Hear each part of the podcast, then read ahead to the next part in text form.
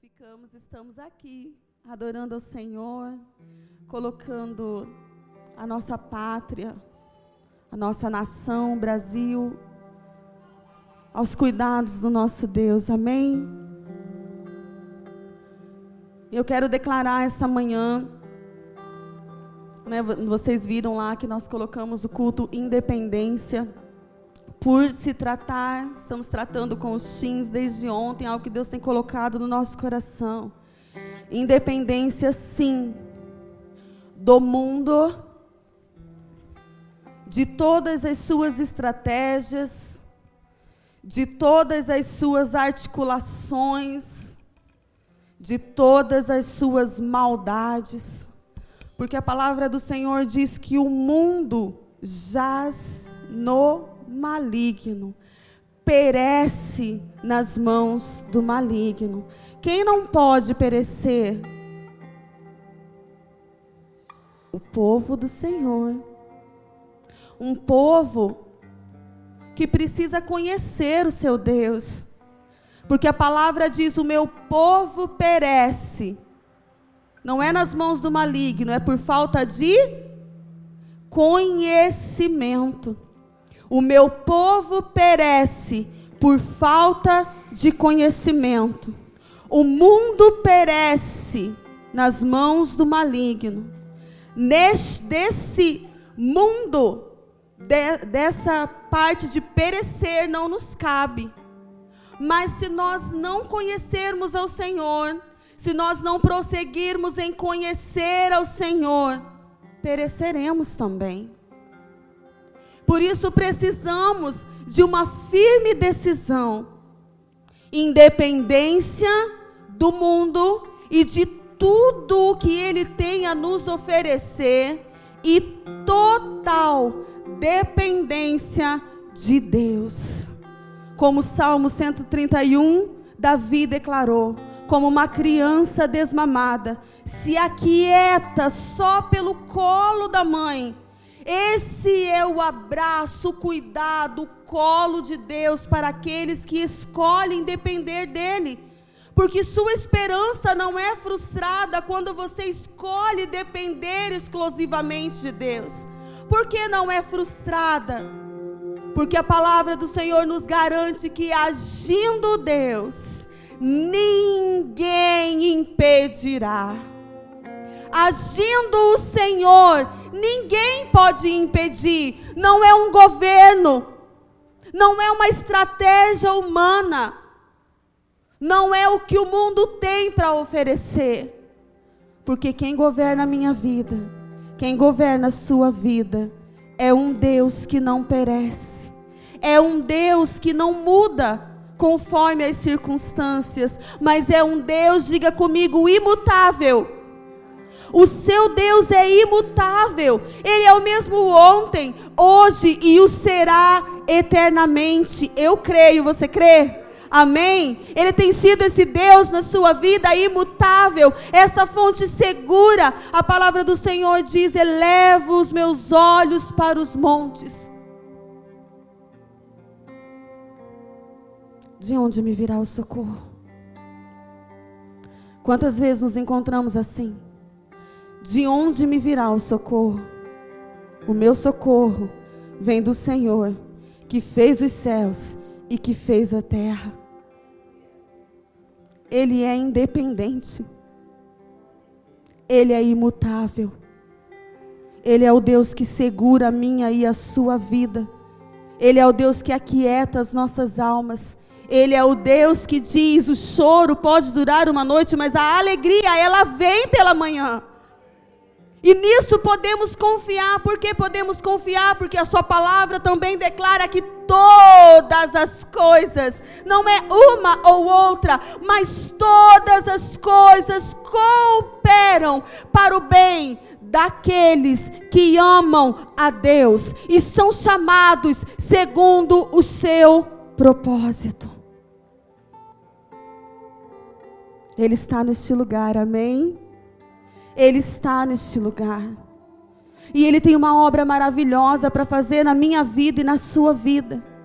Mas uma escolha, ela tem que ser definitiva de hoje para sempre. Eu escolho a independência de uma colonização sanguessuga, usurpadora.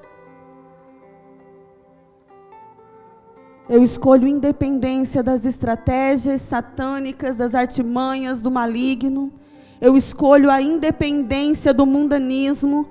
E eu, porque a gente veio trabalhando, amém? Durante os cultos do aniversário da igreja. Eu escolho essa independência. E escolho uma total dependência do Deus que pode todas as coisas. A palavra do Senhor nos conta sobre um rei Ezequias que estava no seu reinado tranquilamente. Nada lhe faltava. Talvez o que os homens mais desejam na terra, uma vida abundante, próspera, tranquila, sossegada, com exércitos ao seu dispor, com família, com muito e muito dinheiro, muito e muito, muitas riquezas. Mas um dia, uma visita inesperada chega a ele, um profeta, chamado Isaías. Esse profeta chega. Você quer ler comigo em 2 Reis? 2 Reis, capítulo 20.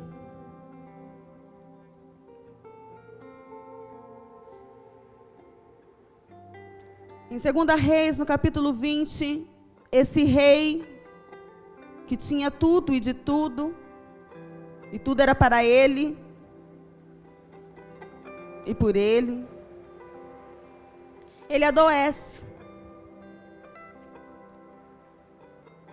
E entra o profeta Isaías e lhe disse: Assim diz o Senhor, uma advertência: Põe em ordem a tua casa porque morrerás e não viverás.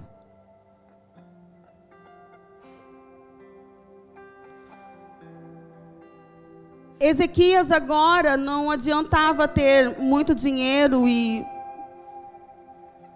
os melhores médicos da sua época. Porque quem falou que ele morreria e não viveria não foi um homem, não foi um médico. Quem falou foi Deus através do profeta Isaías. Mas o profeta chega dando a ele uma advertência: põe em ordem a tua casa. Dá uma olhadinha na tua casa, Ezequias. Veja bem como é que você tem vivido, como você está orientando os teus filhos. Você está dependente de Deus, independente de Deus. Uma coisa eu venho te dizer: põe em ordem hoje a tua casa, porque você morrerá e não viverá. Ouvindo essas palavras, virou Ezequias o rosto para a parede e não correu atrás de ninguém. Não foi atrás de médico nenhum. De comprar oxigênio nenhum. Mas ele se virou para a parede e orou ao Senhor, dizendo: Lembra-te, Senhor Peço-te de que andei diante de ti com fidelidade, com interesse de coração, e fiz o que era reto aos teus olhos, e chorou muitíssimo. Foi essa oração de Ezequias, virado para a parede, quando o profeta disse: Põe em ordem a tua casa, Ezequias, porque morrerás e não viverás. Ele não tomou outra atitude a não ser humilhar-se diante daquele que pode todas as coisas. Agindo ele, ninguém impedirá. A porta que ele abre, ninguém fecha. Ninguém pode fechar uma porta que ele abre. E ninguém pode abrir uma porta que ele fecha.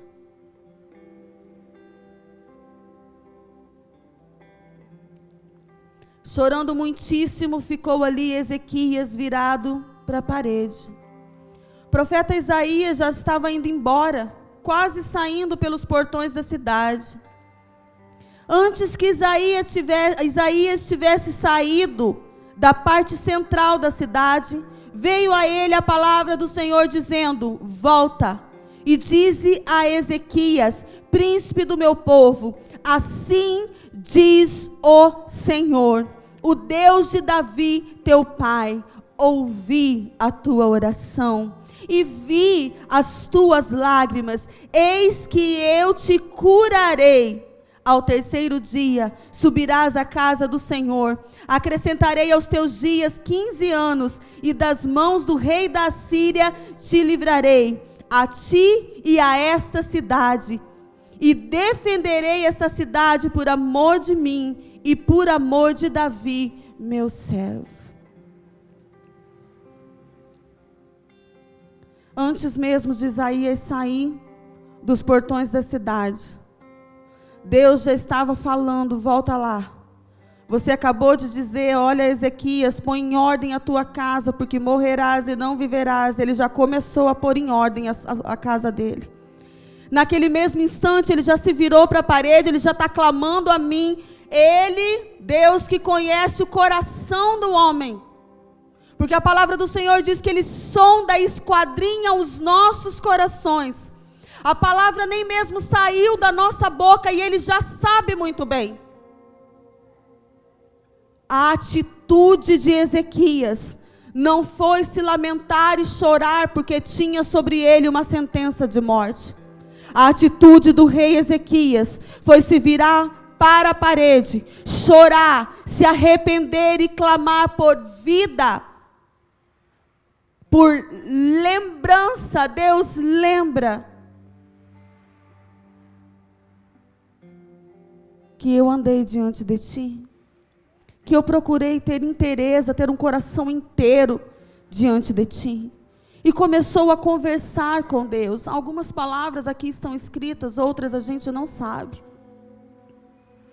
Mas uma coisa nós sabemos.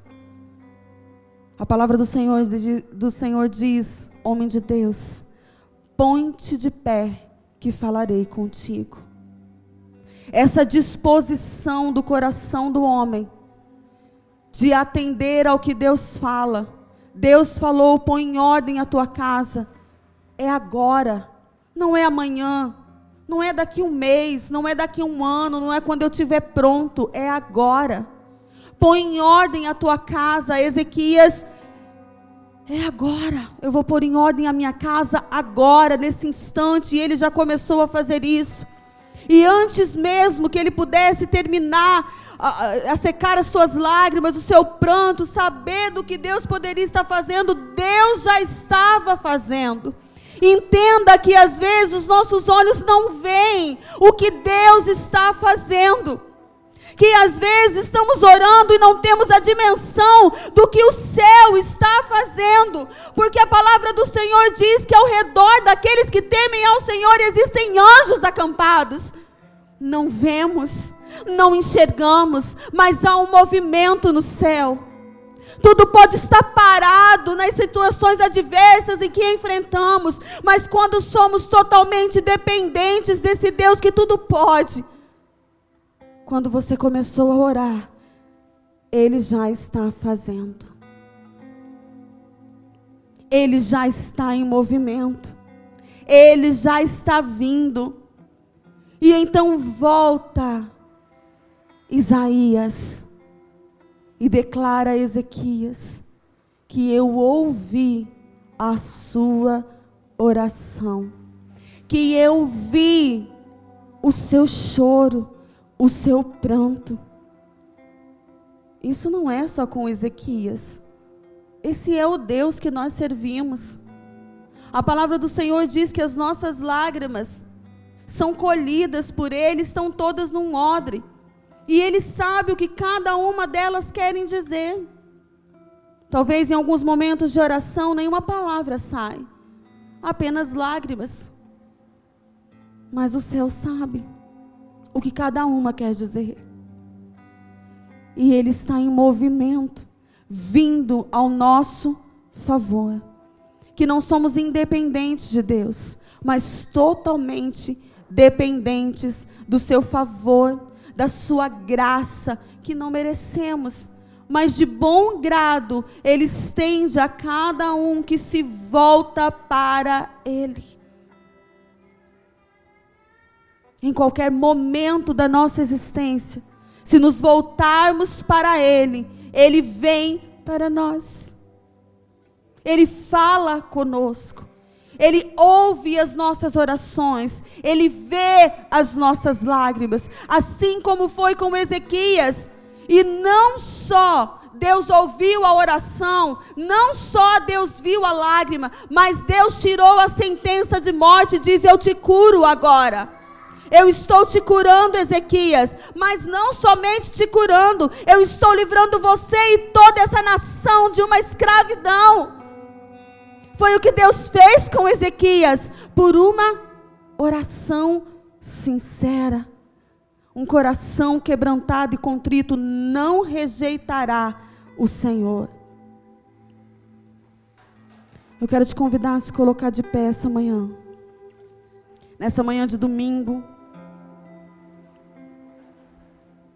Que você separou uma horinha, uma horinha e meia da sua manhã para dizer: Jesus, eu e a minha casa serviremos ao Senhor. Eu e a minha casa somos totalmente dependentes de Ti. Você pode fechar os seus olhos por um instante. Sabendo que você está diante de um Deus que não muda, que ouve as orações, que vê as lágrimas, você pode neste momento se voltar a Ele, elevando não só os seus pensamentos, mas abrindo seus lábios e declarando: Senhor, se há alguma área da minha vida que ainda é independente de Ti, se tem alguma coisa em mim que ainda anda sozinho, tem vida própria, eu quero que agora se submeta à Sua autoridade eu quero que agora esteja debaixo do seu trono. Se há alguma área da minha vida que é independente, tem vida própria, anda sozinho e eu não deixo o Senhor dominar, esta manhã eu entrego a Ti. Porque hoje é um dia de declarar dependência total, exclusiva em todas as áreas, declarando que tu és o Senhor, o Senhor da minha vida, o Senhor da minha casa, o Senhor de Almirante Tamandaré, o Senhor de Curitiba, o Senhor do estado do Paraná, o Senhor da nação brasileira. Eu quero declarar isso com todas as áreas da minha vida debaixo da sua autoridade debaixo do seu governo. Porque tu és um Deus que não muda.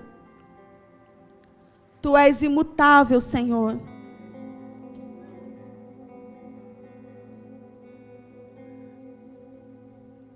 Tu és imutável, Senhor. Nós colocamos nesta hora, Pai, todos os nossos pensamentos, todas as nossas atitudes, tudo que há em nós, tu que sondas e conhece os corações, o Senhor que sabe o que pensamos agora, o que sentimos agora, é diante de Ti que estamos, diante do Senhor que não vê a aparência como o homem vê mas diante de um ser tão sobrenatural que vê o nosso interior e vendo dentro de nós, vê se há em nós algum caminho mal. Vê se há em nós ainda, Senhor, algum caminho mal. E venha nos guiar para os caminhos eternos. Declaramos, ó Deus, que poderemos chegar a qualquer lugar nesse mundo. E com muito esforço ter qualquer coisa que essa terra possa oferecer. Mas chegar a qualquer lugar e ter tudo sem a tua presença, de nada valeria, Senhor.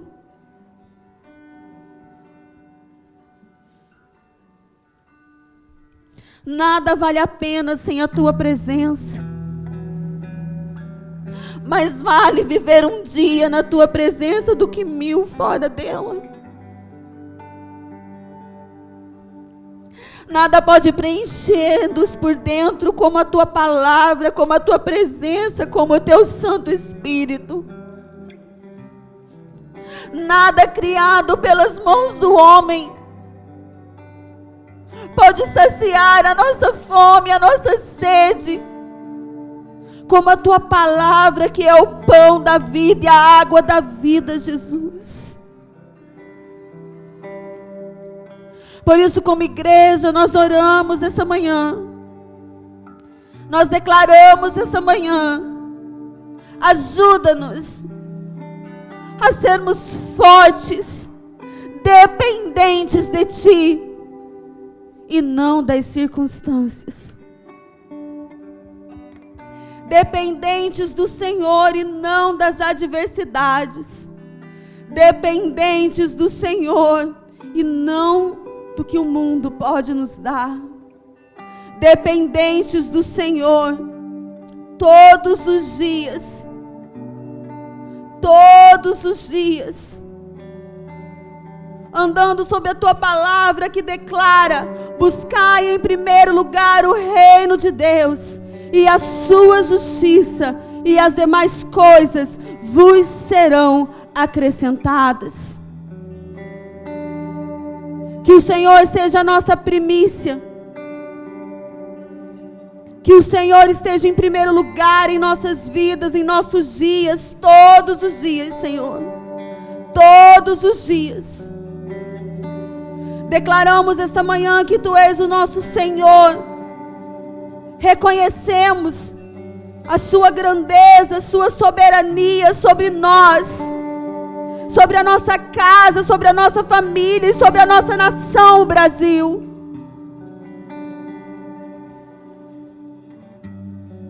Declaramos que Tu és o nosso Deus e que nós esperaremos pelo Senhor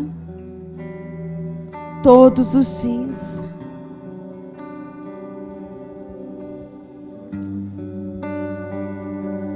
Em Provérbios capítulo 30, um homem chamado Agur declarou: exausto por trabalhar e acumular bens, ele disse assim: Duas coisas te peço. E não me negues antes que eu morra. Afasta de mim a falsidade e a mentira. E não me des nem a pobreza nem a riqueza. Dá-me o pão que me for necessário, para não suceder que, estando eu farto, te negue e diga: Quem é o Senhor? Ou que empobrecido venha a furtar e profane o nome de Deus. Este homem cansou de correr atrás do vento, porque nada o preenchia. Então, antes que envelhecido pelo tempo, porque isso também acontecerá conosco, ele disse: Eu te peço duas coisas. E não era nada demais. Era simplesmente: não me faça pobre nem rico.